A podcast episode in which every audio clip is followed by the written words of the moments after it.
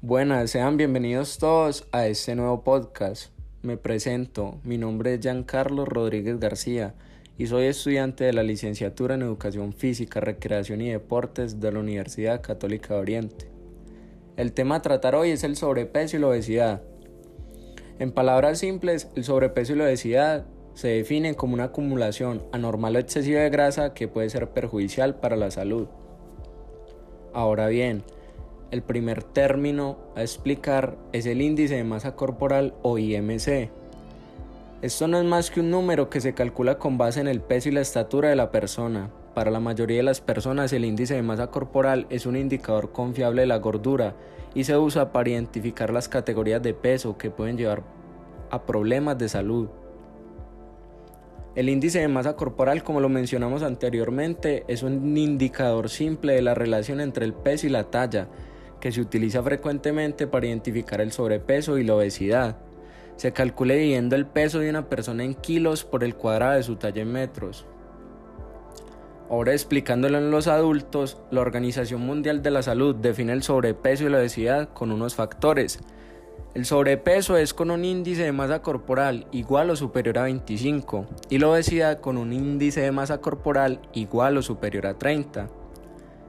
Como lo hemos mencionado, el índice de masa corporal proporciona la medida más útil del sobrepeso y la obesidad en la población, pues es la misma para ambos sexos y para los adultos de todas las edades. Sin embargo, hay que considerarla como un valor aproximado, porque no puede no corresponderse con el mismo nivel de grosor en diferentes personas.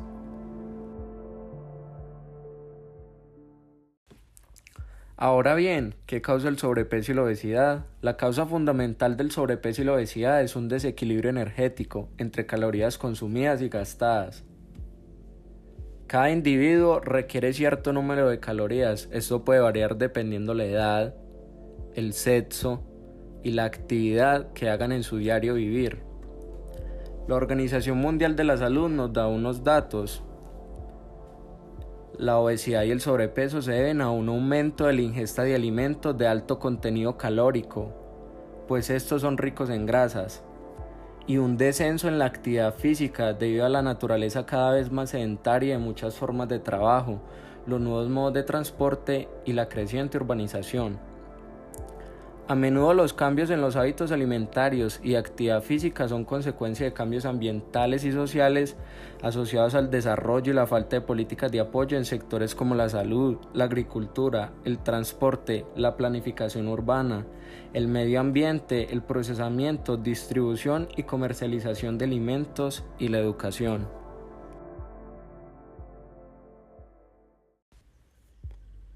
Otras principales causas del sobrepeso son factores genéticos y alteraciones del metabolismo, excesiva e incorrecta alimentación asociada a la falta del ejercicio, pues esto genera escaso gasto de energía y sedentarismo, trastornos en la conducta alimentaria, metabolismo demasiado lento. ¿Cuáles son las consecuencias comunes del sobrepeso y la obesidad para la salud? Un índice de masa corporal elevado es un importante factor de riesgo de enfermedades no transmisibles. Esto genera aparte otros problemas de salud como las enfermedades cardiovasculares, principalmente las cardiopatías y los accidentes cerebrovasculares, la diabetes, los trastornos del aparato locomotor, en especial la osteoartritis, una enfermedad degenerativa de las articulaciones muy discapacitante, también genera algunos tipos de cáncer, como son el del endometrio, de mama, ovarios, próstata, hígado, vesícula biliar, riñones y colon. El riesgo de contraer estas enfermedades no transmisibles crecen con el aumento de un índice de masa corporal. La obesidad infantil se asocia con una mayor probabilidad de obesidad, muerte prematura y discapacidad en la edad adulta. Sin embargo, además de estos mayores riesgos futuros, los niños obesos sufren dificultades respiratorias, mayor riesgo de fracturas e hipertensión y presentan marcadores tempranos de enfermedades cardiovasculares, resistencia a la insulina y efectos psicológicos.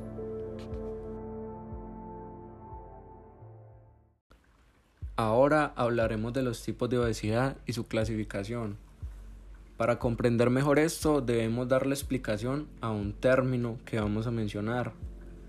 El índice ponderal o índice de corpulencia es una medida de la delgadez de una persona. Esto se calcula como una relación entre la masa y la altura. Ahora bien, los sujetos se clasifican en función del porcentaje graso corporal, cuando este está por encima del 25% en los varones y el 33% en las mujeres, los podemos catalogar como personas obesas. Los valores comprendidos entre el 21 y el 25% en los varones y entre el 31 y el 33% en las mujeres son considerados normales. La Organización Mundial de la Salud ha propuesto una clasificación del grado de obesidad utilizándose el índice ponderal como criterio. Un peso normal o como ellos mencionan un normopeso es un índice de masa corporal entre 18,5 y 24,9. El sobrepeso se considera entre un índice de masa corporal de 25 a 29. La obesidad grado 1 con un índice de masa corporal entre 30 y 34. La obesidad grado 2 con un índice de masa corporal entre 35 y 39.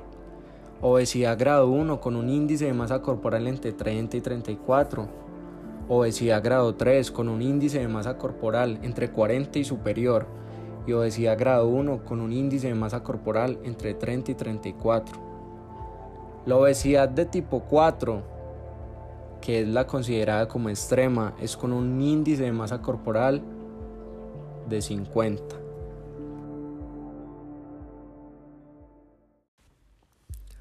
Ahora hablaré de los tipos de obesidad. Existe la obesidad androide o central, comúnmente conocida como abdominal o en forma de manzana. En esta el exceso de grasa se localiza preferentemente en la cara, el tórax y el abdomen. Esta se asocia a un mayor riesgo de dislipemia, diabetes, enfermedades cardiovasculares y de mortalidad en general. También existe la obesidad periférica, o conocida comúnmente como en forma de pera, la grasa se acumula básicamente en la cadera y en los muslos. Este tipo de distribución se relaciona principalmente con problemas de retorno venoso en las extremidades inferiores o lo que comúnmente conocemos como venas varices. También se asocia con la artrosis de rodilla. Existe la obesidad de distribución homogénea, es aquella en la que el exceso de grasa no predomina en ninguna zona del cuerpo. Ahora bien, la clasificación de la obesidad. Existe la hiperplástica. Esta se caracteriza por el aumento del número de células adiposas. Está la hipertrófica. Esta consiste en el aumento del volumen de los adipocitos. Está la primaria. En función de los aspectos etiológicos, la obesidad primaria presenta un desequilibrio entre la ingestión de alimentos y el gasto energético. Como lo hemos mencionado anteriormente, la persona consume más calorías de la que su cuerpo necesita o gasta. Está la secundaria. Esta se deriva como consecuencia de determinadas enfermedades que provocan un aumento de la grasa corporal.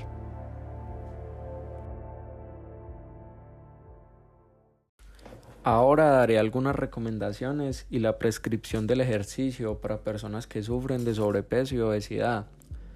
¿Cómo pueden reducirse el sobrepeso y la obesidad?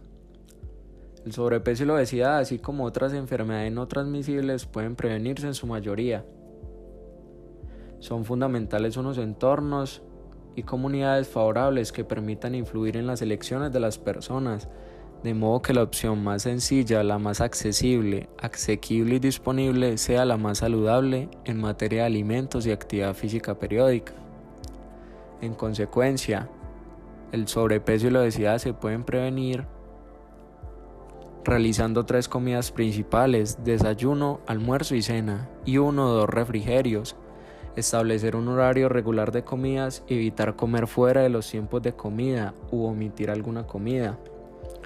Verificar que no existan problemas de salud que interfieran con el apetito o la alimentación.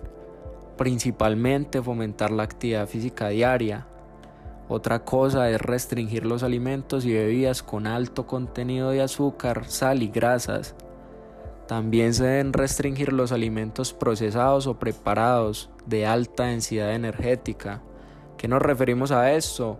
Nos referimos a la comida chatarra y alimentos ultraprocesados. Pueden ser empaquetados. También se debe reforzar el consumo de alimentos de todos los grupos. Se debe elegir una dieta abundante en verduras, frutas, granos enteros, leguminosas y agua simple.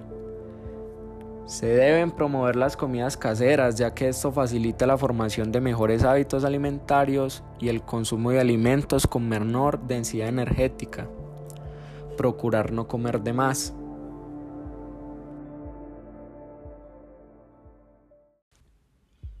Ahora hablaremos de la prescripción del ejercicio para personas que sufren de sobrepeso y obesidad. Lo primero que debe tener en cuenta estas personas es que un programa nutricional bien planeado ayudará en gran parte al éxito para la intervención en la pérdida de peso. Vamos a hablar del papel que cumple el entrenador. El papel del entrenador personal o especialista en el acondicionamiento físico es el de diseñar y ejecutar el programa de ejercicio, además de apoyar a la persona intervenida en el cambio en su estilo de vida. Si sufre enfermedades y trastornos metabólicos, deberá apoyarse en un médico para recibir tratamiento, principalmente un dietista o un nutricionista. Esta persona seguramente evaluará la conducta y patrón alimentario y le ayudará al entrenador a diseñar un programa de alimentación y ejercicio adecuado para que controle su relación ingesta-gasto de calorías. Aparte, el papel del entrenador se trata en ofrecer un seguimiento, responder a preguntas y preocupaciones y el de intervenir el proceso en cualquier momento del programa.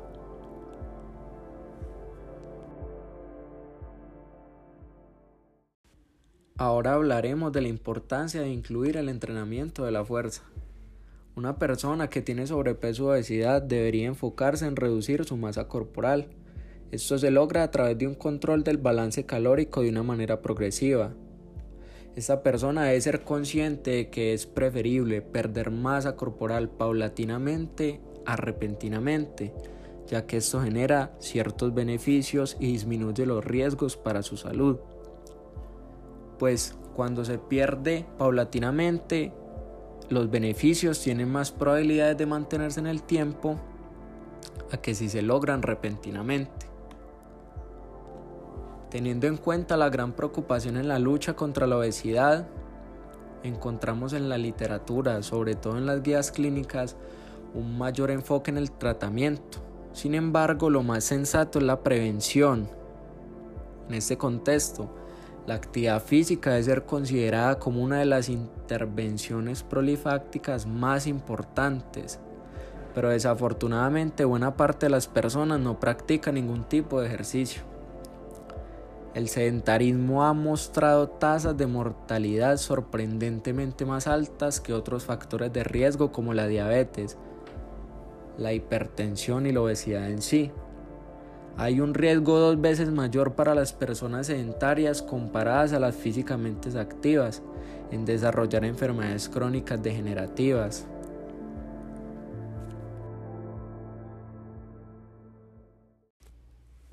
Las investigaciones que respaldan los beneficios de la actividad física durante la fase de pérdida de masa corporal es bastante amplia, al punto que hay pruebas sólidas que defienden el papel de la actividad física como factor necesario para el mantenimiento de la masa corporal a largo plazo.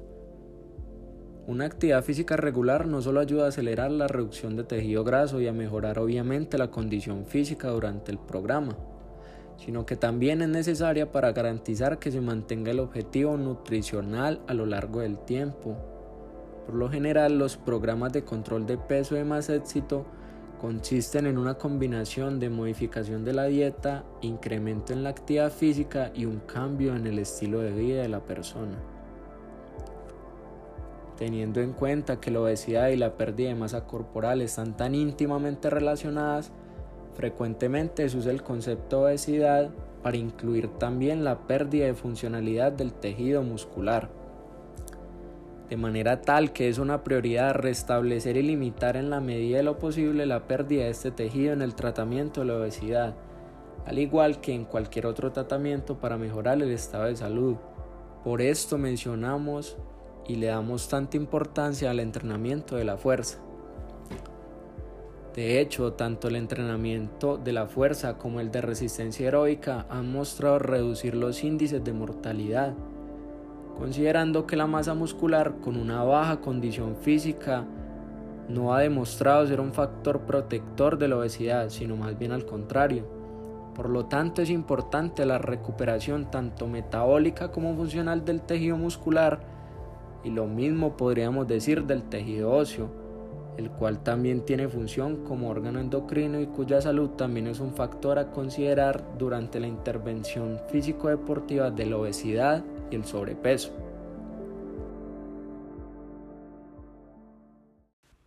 La prescripción del ejercicio y el diseño de programas para sujetos con sobrepeso o obesidad.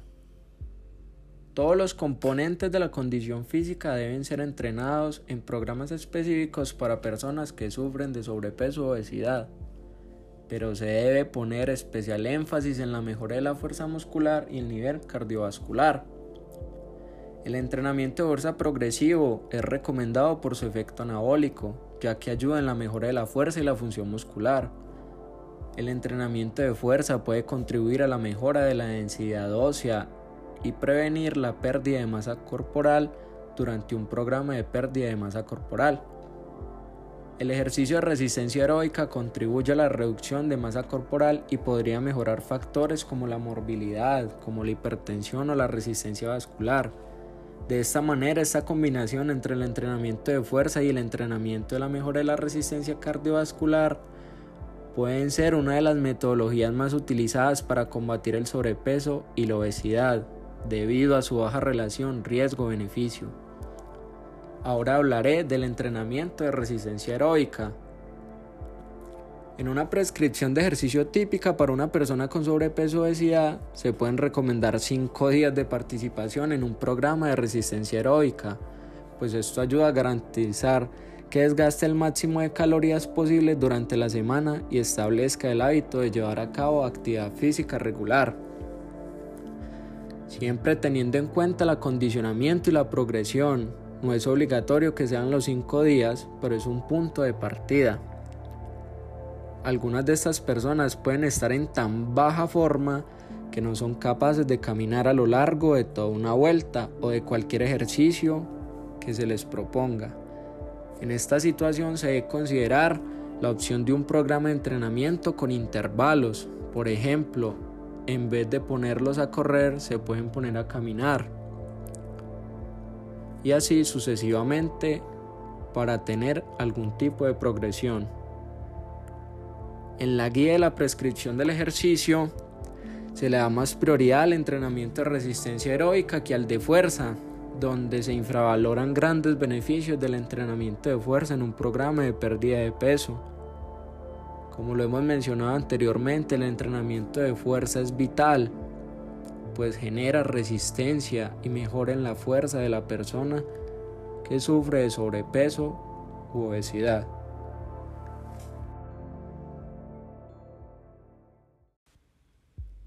Ahora bien, hablaremos del entrenamiento de fuerza.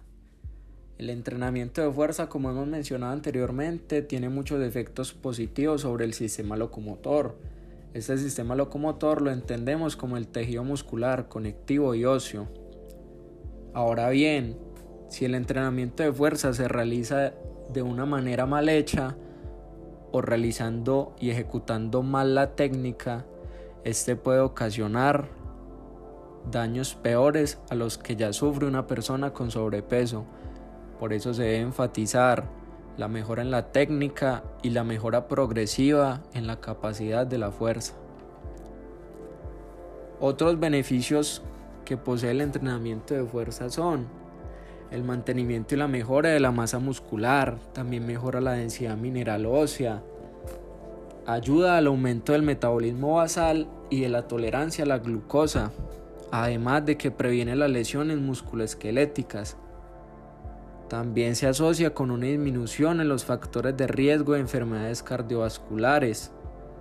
Se ve una mejora en los niveles del colesterol, en la reducción del mismo y los triglicéridos. Mejora la sensibilidad a la insulina y la reducción a la presión arterial sistólica y diastólica.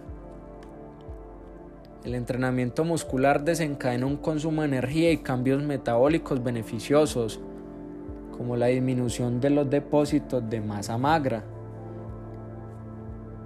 por los que este tipo de trabajo favorece la pérdida de masa corporal y el mantenimiento del peso perdido.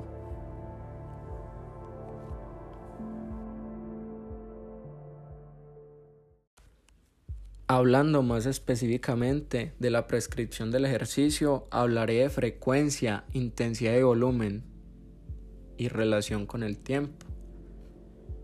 El primer tipo de actividad es el entrenamiento de resistencia. Este se debe hacer con frecuencia entre 5 días por semana. La intensidad del volumen debe ser moderada o vigorosa y el tiempo debe ser un mínimo de 30 minutos por día, teniendo en cuenta la progresión. Este ejercicio debe ser intermitente, al menos 10 minutos, pues es una alternativa efectiva al ejercicio continuo. ¿Esto en qué nos va a ayudar? A que se adquiera una forma particularmente útil para iniciar el ejercicio. Ahora bien, el otro tipo de actividad física, como lo hemos mencionado con tanta importancia y relevancia, es el entrenamiento de fuerza. Este debe tener una frecuencia de dos o tres días por semanas, recordemos que no deben ser consecutivos, pues estos deben ir aumentando gradualmente hasta 5 o 6 sesiones por semana, desde que la persona posea el tiempo libre. La intensidad y el volumen. Esta será de una o más series por grupo muscular y debe progresar de entre 2 a 4 series, realizando de 10 a 15 repeticiones por serie el tiempo. Acá no se identifica una duración específica para este tipo de actividad. Se debe tener en cuenta que se deben entrenar todos los grupos musculares principales. Se deben realizar ejercicios multiarticulares e ir aumentando gradualmente la carga.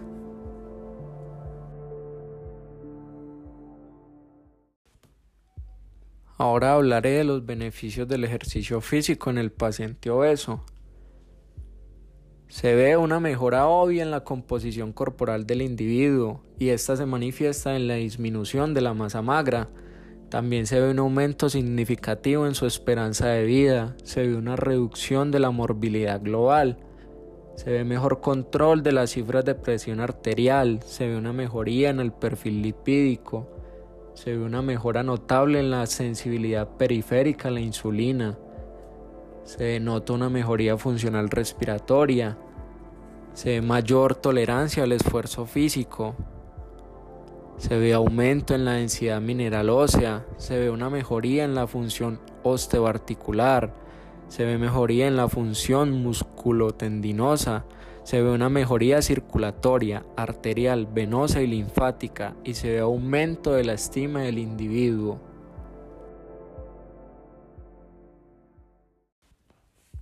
Por último, mencionaré un estudio científico que avala y respalda lo anteriormente mencionado. Este estudio lleva por nombre Efecto de un programa de entrenamiento intermitente de alta intensidad en niños con sobrepeso y obesidad. Este es de Arica, Chile. Este tuvo como propósito identificar los efectos del entrenamiento intermitente de alta intensidad en escolares malnutridos se determinó en 206 alumnos categorizados por sobrepeso y obesidad del primer ciclo básico de una escuela de nivel socioeconómico medio-bajo de Arica, Chile. Se les determinó a cada estudiante el peso, la talla, el índice de masa corporal, el perímetro en cintura y la capacidad aeróbica la muestra se dividió en un grupo control de 102 estudiantes y un grupo intervenido de 104. En ambos grupos, la carga inicial del ejercicio correspondía a dos horas semanales. Al grupo estudio se le aplicó un programa intermitente de ejercicios de alta intensidad. El programa se desarrolló durante 8 semanas con un total de 24 sesiones, con una duración de una hora y una periodicidad de tres veces por semana. Esto corresponde a la edición de tres horas semanales. Los resultados muestran que los sujetos intervenidos presentaron una disminución significativa del perímetro en cintura y su puntaje e índice de masa corporal. Mostraron un aumento significativo de su capacidad aeróbica. En cambio, los sujetos del grupo control aumentaron significativamente su perímetro en cintura, con una disminución significativa de su capacidad aeróbica. Se llegó a la conclusión que la aplicación de un programa de actividad física de alta intensidad intermitente mejora los parámetros de perímetro en cintura, puntaje e índice de masa corporal y capacidad aeróbica, lo que indicaría la disminución en los factores de riesgo cardiovascular en los niños con sobrepeso y obesidad, favoreciendo sus condiciones de salud. Espero esta información haya sido de su agrado. Nos veremos en una próxima oportunidad. Adiós.